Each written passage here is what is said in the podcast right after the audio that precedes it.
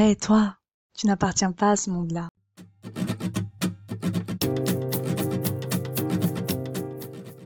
Te voilà sur Une vie rien d'autre, le podcast que Sartre aurait bien aimé écouter, lui qui disait Tu n'es rien d'autre que ta vie.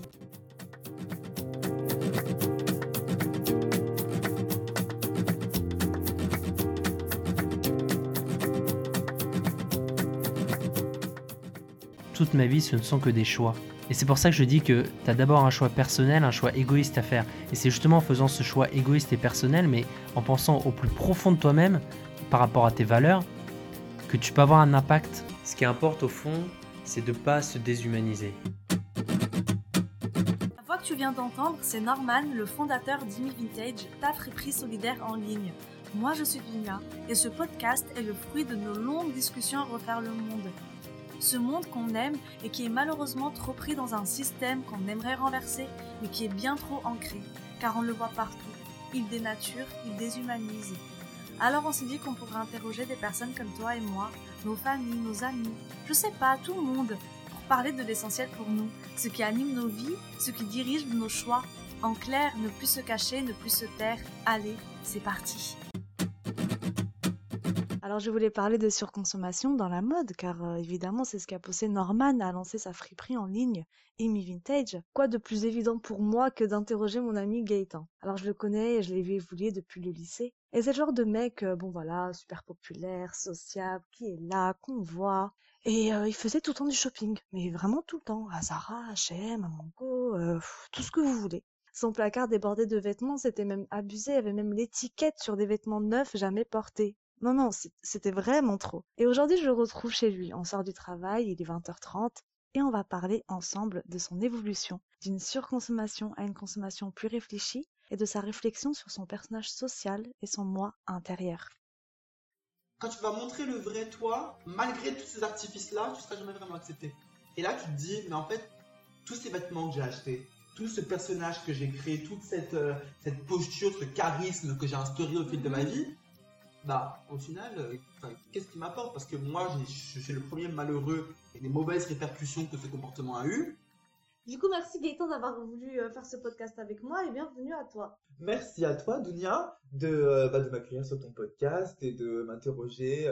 moi, ça me fait plaisir, c'est flatteur. Alors Gaëtan, si tu veux bien, on va d'abord remonter à cette période de ta vie où tu étais dans une consommation de vêtements excessive. On peut même parler de surconsommation pour le coup. Donc, on va essayer de comprendre ce que ces achats, ces sessions shopping euh, signifiaient pour toi et réfléchir dessus, donc avec le recul euh, bah, cinq ans après. Alors, la surconsommation, c'est le terme qui désigne une consommation située au-dessus de celui des besoins normaux. Donc, on est d'accord, Gaëtan, que tu n'achetais pas forcément des, vêtements pour, euh, pour un besoin de te vêtir. Donc, mais pourquoi t'achetais autant alors? Honnêtement? Oui, honnêtement. Pour plaire. Après, je pense que n'importe qui peut me comprendre à 18, 20 ans.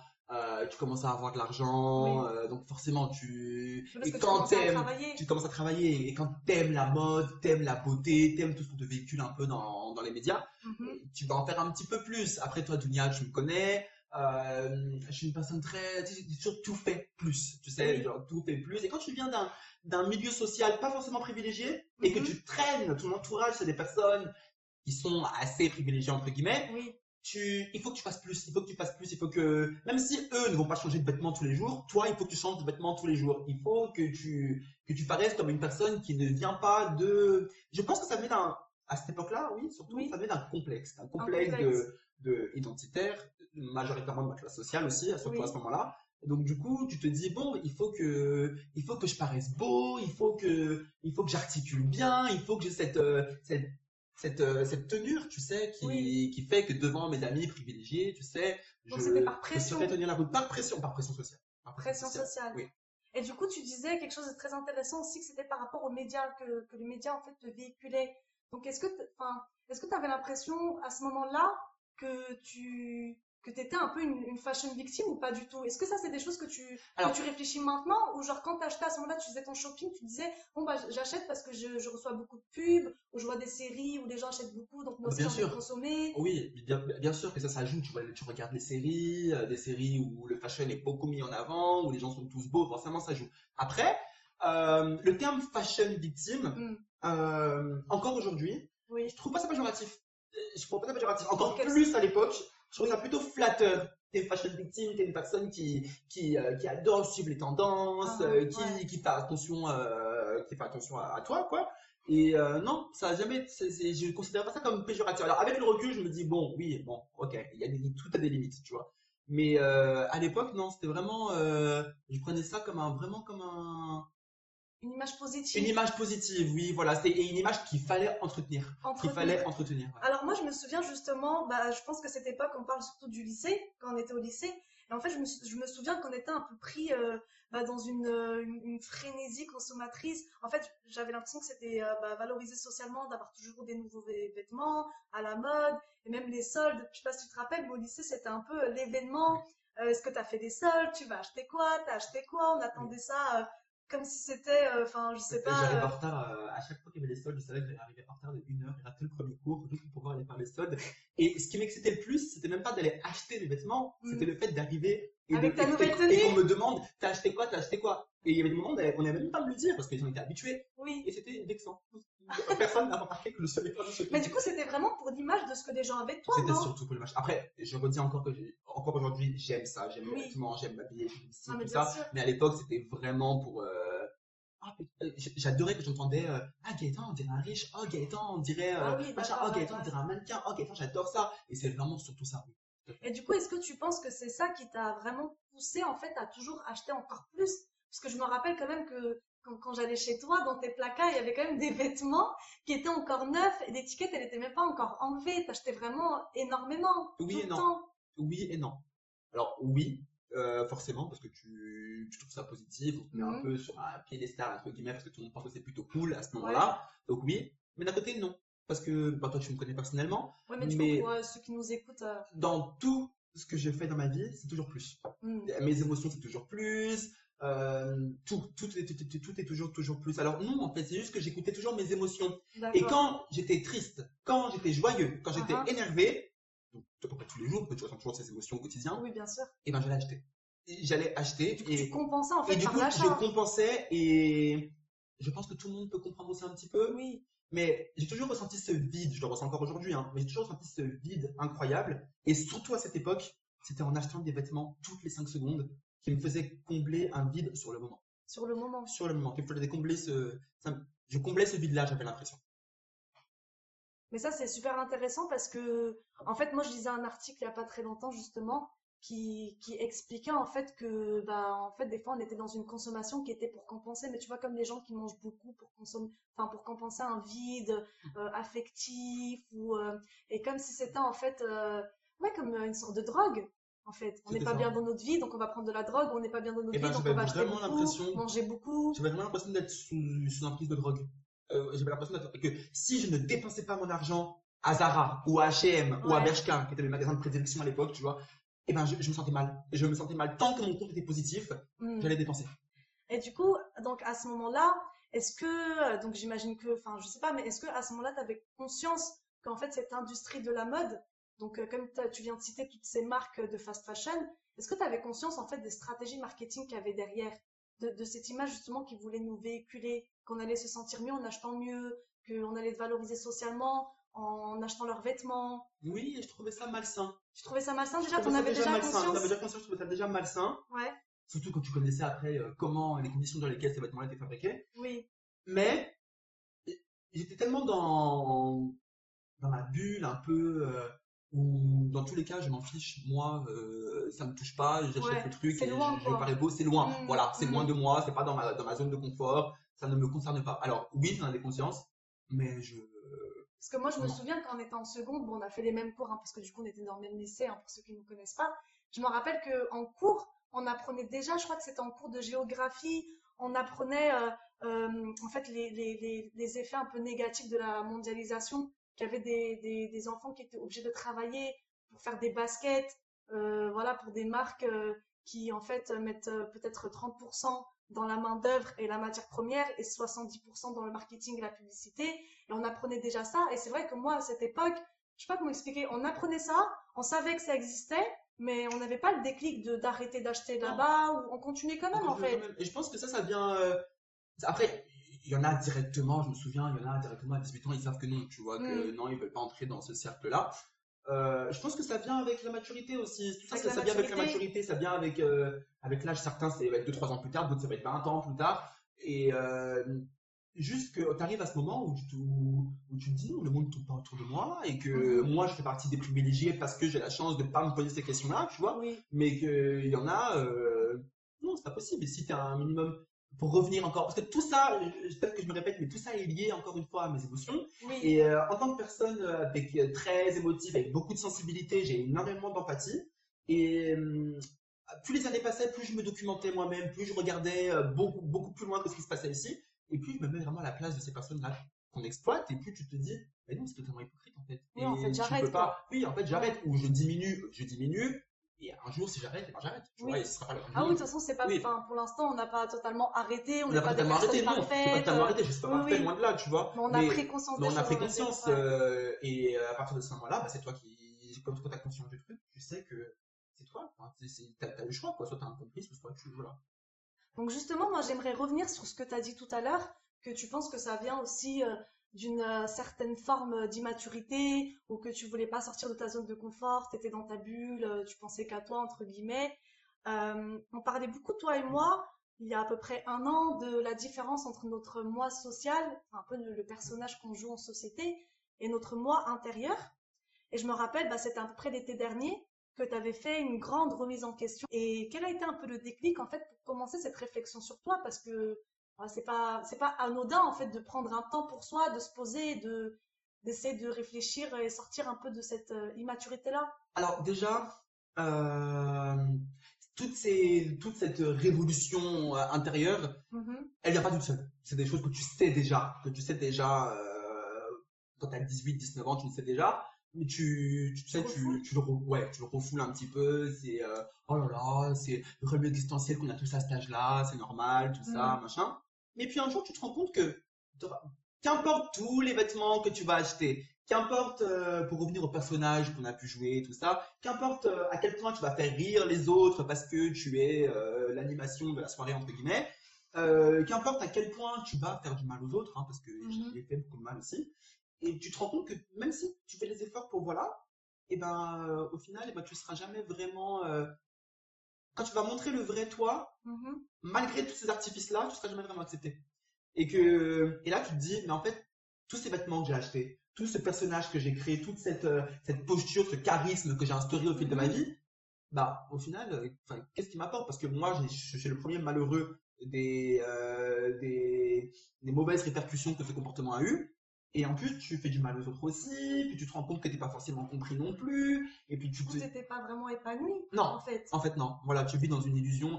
C'est très exagéré, hein. C'est vraiment Oui. exagéré, mais tu vis un peu dans cette prison dorée, entre guillemets, tu sais. ouais. Où tout est beau, machin, t'as réussi à faire en sorte que tout soit parfait tel que tu voulais qu'on voit sur les réseaux, tout ça, machin. Sur les réseaux sociaux, donc Instagram. donc euh, Instagram, Snapchat à l'époque. Genre, c'est vraiment, tu dis, et, et quand t'arrives le soir chez toi, mhm. tout seul, tu te dis, mais je fais tout ça pourquoi, en fait? Et t'es juste malheureux, en fait. Et tu te dis, mais non, en fait. Et que, euh, acheter tel ou tel vêtement dont j'avais besoin ne m'a jamais rendu plus heureux. Être en soirée avec un tel ou un tel quand je pouvais être seul ne m'a jamais rendu plus heureux non plus. C'est toutes ces choses-là. Alors c'est très très intéressant là ce que tu viens de dire parce que moi justement j'ai j'ai fait un, peu des recherches sur euh, notre manière de consommer, sur euh, un peu les réflexions existentielles autour de ça. Et en fait j'ai découvert donc Gilles Lipovetsky, qui est philosophe et professeur à l'université de Stendhal. J'ai lu un article sur lui que je mettrai plus tard en, en référence parce que du coup je vais un peu le citer de temps en temps. Donc en fait lui il a une réflexion sur l'influence de la consommation sur l'individu et la société qui rejoint un peu les pensées aussi de Pierre Bourdieu euh, dès 1980 qui ont commencé à théoriser ça. Et en fait, cet article parle de la dimension existentielle de la consommation. Et je crois qu'avec toi, Gaëtan, on touche un peu ce sujet-là, de tout ce que tu viens de dire. Et alors, j'explique rapidement l'idée, qu'on comprenne bien. Donc, en fait, le concept d'hyperconsommation, c'est l'idée que la logique consumériste n'est plus présente que dans les actes de la vie du consommateur. En fait, c'est tout le modèle consumériste qui est devenu le, le modèle dominant de la vie en société. Et donc, en fait, pour lui, on peut le voir avec les principes de libre arbitre, de changement, de calcul d'intérêt, de self-service, qui ont pris le dessus sur d'autres formes de comportement de l'homme en société. Et il parle beaucoup euh, d'exemples de l'acte politique, du couple et de la famille, où on constate en fait que les êtres humains sont moins pris dans une logique d'engagement, mais dans le fait de zapper, de changer constamment, et en fait qui sont des caractéristiques euh, propres euh, aux consommateurs. Mm. Et donc, en fait, euh, je voulais savoir si tu vois un peu ce qu'il veut dire, si ça te parle un peu, parce que moi, j'ai personnellement, ça m'a fait penser à Tinder. Le fait de, de zapper de mec en mec, de un peu le fast-food de l'amour, tu vois, même le ghosting, le Mm. fait qu'on n'a aucun engagement. Enfin, on peut juste, euh, voilà, on parle à quelqu'un, on disparaît du jour au lendemain, on n'a aucun compte à lui rendre. euh, Enfin, tu vois, toutes ces choses-là qui, qui en fait, bah, c'est comme quand on consomme dans un magasin. On veut du rouge, en fait, bah, finalement, non, on va prendre ce pantalon noir, et puis non, bah, en fait, c'est du de cuir est mieux, et on change d'avis tout le temps, et en fait, euh, enfin, c'est super cool, on n'a pas de compte à rendre à personne, et on est très heureux comme ça. Enfin, c'est ce qu'on croit. Et donc, comment tu comprends, toi, cette idée par rapport à, à tout ce que tu viens de me dire, en fait, de ce sentiment un peu où tu n'étais pas épanoui Parce qu'en fait, il nous parle de ces conséquences de la consommation narcissique. Donc, la consommation narcissique qui est, qui vise, pardon, à satisfaire l'image qu'on a de nous-mêmes. Donc, tu vois, c'est ce que tu disais euh, avec la pression la sociale, pression etc. ouais. L'image que tu as voulu construire, ton identité, enfin, ton personnage social. Mm. Donc, voilà, il nous parle que les conséquences de ça, en fait, ça peut entraîner un malaise diffus et envahissant, un sentiment de vide intérieur et d'absurdité de la vie, une incapacité à sentir les choses et les êtres. J'ai trouvé ça super puissant. Là, j'ai c'est vrai vraiment l'article. ouais. Ouais. Et donc voilà, j'aimerais savoir si ça te parle et si toi tu ressentais vraiment ce, ce malaise à la fin de cette période, on va dire, de consommation et de vie sociale excessive. Tu vois, quand tu as fait un peu te- ton repli sur toi et ta remise en question. Et est-ce qu'aujourd'hui tu es plus en accord avec euh, qui t'es en fait? Qui t'es vraiment au fond de toi, ton essence? Pas encore tout à fait. Pas encore tout à fait. Pas encore tout à fait. Et j'ai encore. Bon, en fait, et déjà, j'aimerais préciser que parce que, enfin, c'est pas parce que j'ai pris du recul, machin, Oui. machin, que je suis parfait, que j'ai réponse à Ah tout. non, bien sûr. Vraiment, non. Je suis encore très imparfait. C'est un long cheminement. Vraiment, je sais qu'il y en a, ils prennent toute leur vie pour arriver vraiment au, au, au bonheur avec soi-même. Et non. Oui, parce que c'est ça le but au final. c'est ça le but aussi. C'est le bonheur. C'est le bonheur. Voilà. Et c'est ce qu'on pense à atteindre en Et, et c'est ce qu'on pense atteindre. Et, et voilà, exactement. Et c'est ce qu'on pense atteindre en fait en, en, en consommant. Tu sais, moi, je rentrais dans un magasin. J'avais Oui. pas forcément d'idée en tête. hein. J'avais pas Oui. d'idée en tête.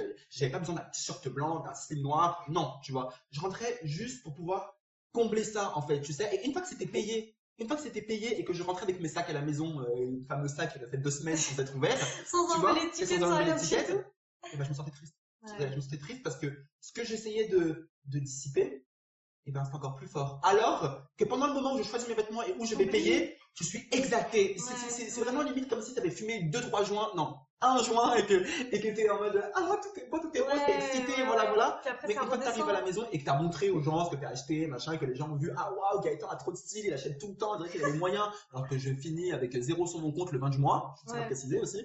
Et, et euh, non, et t'es extrêmement malheureux, tu te dis non, enfin c'est c'est ça ma vie en fait. Et je rejoins du coup euh, L'idée l'absurdité, euh, l'absurdité en fait. Ouais. Et toi-même, tu te vois en fait, tu te dis, mais Gaëtan, mais t'es sérieux? Et je- je- j'entendais les commentaires, mais Gaëtan, mais t'as besoin de ça, mais t'es sérieux, mais nanana, mais t'es ridicule, machin. Et pour moi, c'était de la jalousie. C'était Ouais, juste ouais, de, l'envie, de- de- parce que moi, j'ai tout à rendre à personne, je peux pas le loyer, je peux faire tous les vêtements que je veux, tu vois. Mais non, en fait, je pense juste que ces gens-là, ils avaient cerné ce qui, moi, il m'a fallu euh, plusieurs années à cerner, en fait.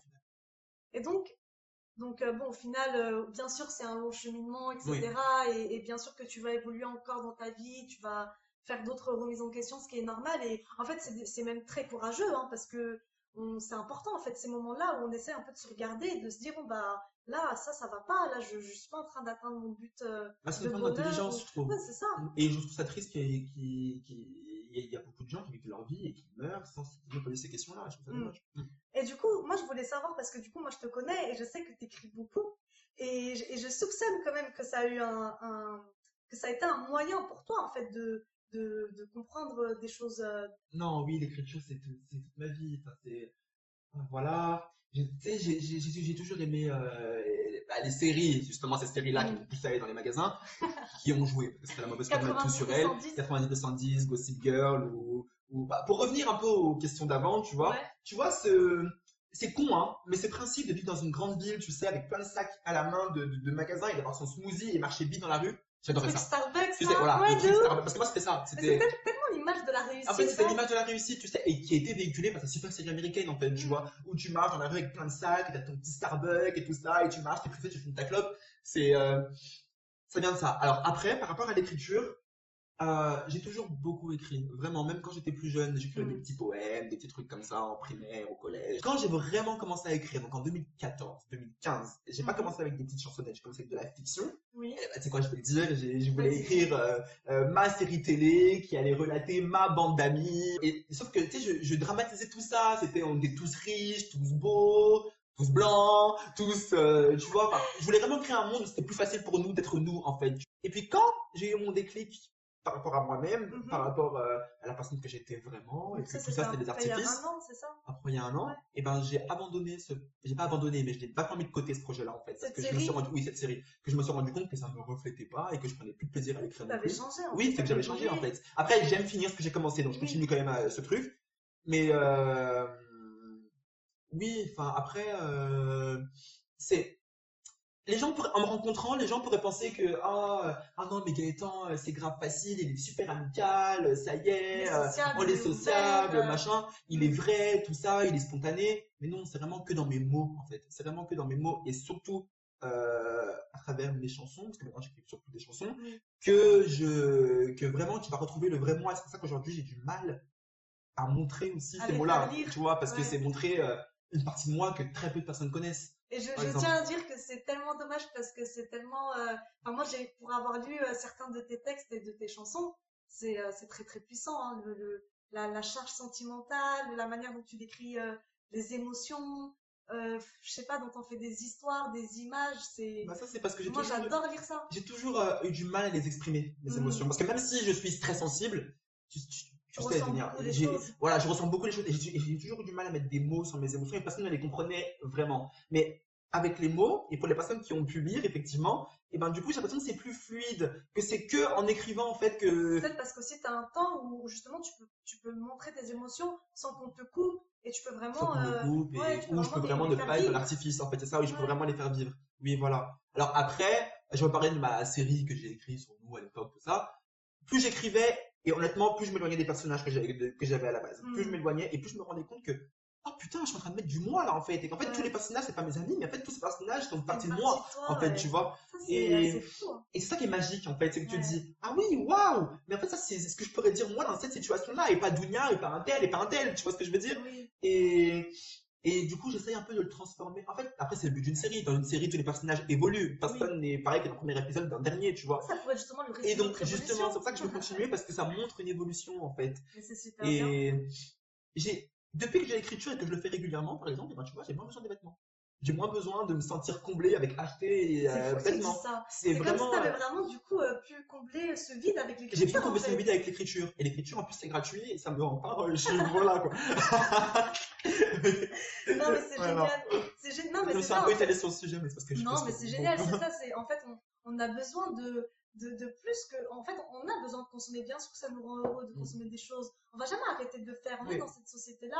On a grandi comme ça. Enfin, je sais pas, ça nous rend heureux le confort matériel, le désir d'avoir quelque chose, de juste la légèreté. Mais c'est vrai qu'on a aussi besoin d'avoir des passions. De, de bah, du coup, pour ceux qui sont créatifs, de créer. Toi, t'écris. Mm. Il y en a qui, je sais pas, font autre chose, du rap, euh, du sport. On a, Mm. on a besoin de se réaliser a besoin de se réaliser, ouais. autrement que par, euh, par euh, la consommation Ouais. et par le regard des autres aussi. Et je trouve que l'art, à travers le sport ou la chanson ou le Mm. rap ou ce que tu veux, eh ben, c'est vraiment le meilleur moyen de sublimation Ouais. Quand tu t'es en perdition identitaire, on va dire. Ah, j'exagère. Moi, je respecte plus les personnes qui, qui, qui en ont conscience et qui vont faire quelque chose avec et qui vont trouver une sublimation. Même à travers, tu vois, je suis pas fan de sport, par exemple. Oui, Mais, genre, à travers le sport, je vais respecter ça plus qu'une personne qui va rester, euh, oui, bah, écoute, je suis comme ça, je suis comme ça, et je vais au bureau demain, et je recommence Oui. tous les jours jusqu'à la fin de ma vie, tu vois. ok, je vois. Voilà. Alors, donc, dans ton travail d'écriture, notamment par ta série, tu as senti une évolution, un déclic par rapport à toi-même. C'est ce qui t'a permis d'évoluer dans l'écriture de, ta série. Est-ce que tu arrives à comprendre aussi ce déclic dans ton rapport avec toi-même, notamment par rapport à ton identité? Ah oui, vraiment beaucoup. Déjà, euh, bah, grâce à l'écriture, beaucoup grâce à l'écriture, j'ai plus besoin de jouer ce personnage. J'ai trouvé la parfaite sublimation avec euh, ce que j'écris. Et euh, après, en dehors de ça, il y a aussi le fait d'être euh, bah, entouré de personnes beaucoup plus colorées, LGBT, qui souvent, euh, me poussent à fond dans tu sais, l'aboutissement de moi-même, le, fait que je sois heureux avec, euh, moi-même. Et même moi, j'ai même euh, compris que je pouvais faire aussi euh, preuve de stéréotypes, que je pouvais véhiculer des stéréotypes en étant moi-même gay et noir, tu vois. Et, euh, et que je peux changer personne, que je peux changer personne, que le vrai changement commence avec soi-même, par soi-même. Du coup, maintenant, est-ce que tu dirais que tu te sens plus en phase, en tout Ah cas, oui, avec qui t'es? Ouais. Ah oui, bien sûr, oui. Euh, dès que je peux dire à quelqu'un que je suis noir, ça se voit. Hein. Dès que je peux dire à quelqu'un que je suis noir, que je suis gay, Ouais. euh, voilà, oui, je le dis. Je, avant, je, je rigolais aux blagues racistes, aux blagues sexistes. Et j'ai été le premier euh, à en souffrir, du coup, de, de tout ça, de ce personnage-là. Et du coup, j'ai voulu le détruire parce qu'aujourd'hui, j'ai plus besoin de ça. Aujourd'hui, je m'assume clairement euh, directement quand j'arrive dans un nouvel endroit. S'il y a des blagues, je vais être le premier à les réprimander. Et euh, je me suis juste perdu dedans. Et c'est- juste, euh, personne, tout le monde s'en foutait. C'est moi qui souffrais de ça. C'est moi qui, qui étais enfui dans ce mauvais cercle. Et du coup, maintenant, donc, maintenant que tu t'acceptes un peu plus, que bah, j'ai l'impression que tu as plus confiance en toi aussi, que tu arrives à t'affirmer, que tu as arrêté de jouer un personnage, que tu plus dans la démonstration, de t'es plus là pour essayer de ressembler à ce que tu n'es pas, mais tu essaies de, bah, de, te- ressembler à peu près plus à Mm. toi, on va dire. Mm. Donc, est-ce que tu as l'impression que même dans ta manière de consommer, donc tu m'as dit hein, que tu n'achetais plus autant, plus excessivement et plus dans les mêmes endroits, donc maintenant, en tout cas, comment tu consommes? Parce que je sais que tu aimes toujours la mode, tu aimes toujours les vêtements.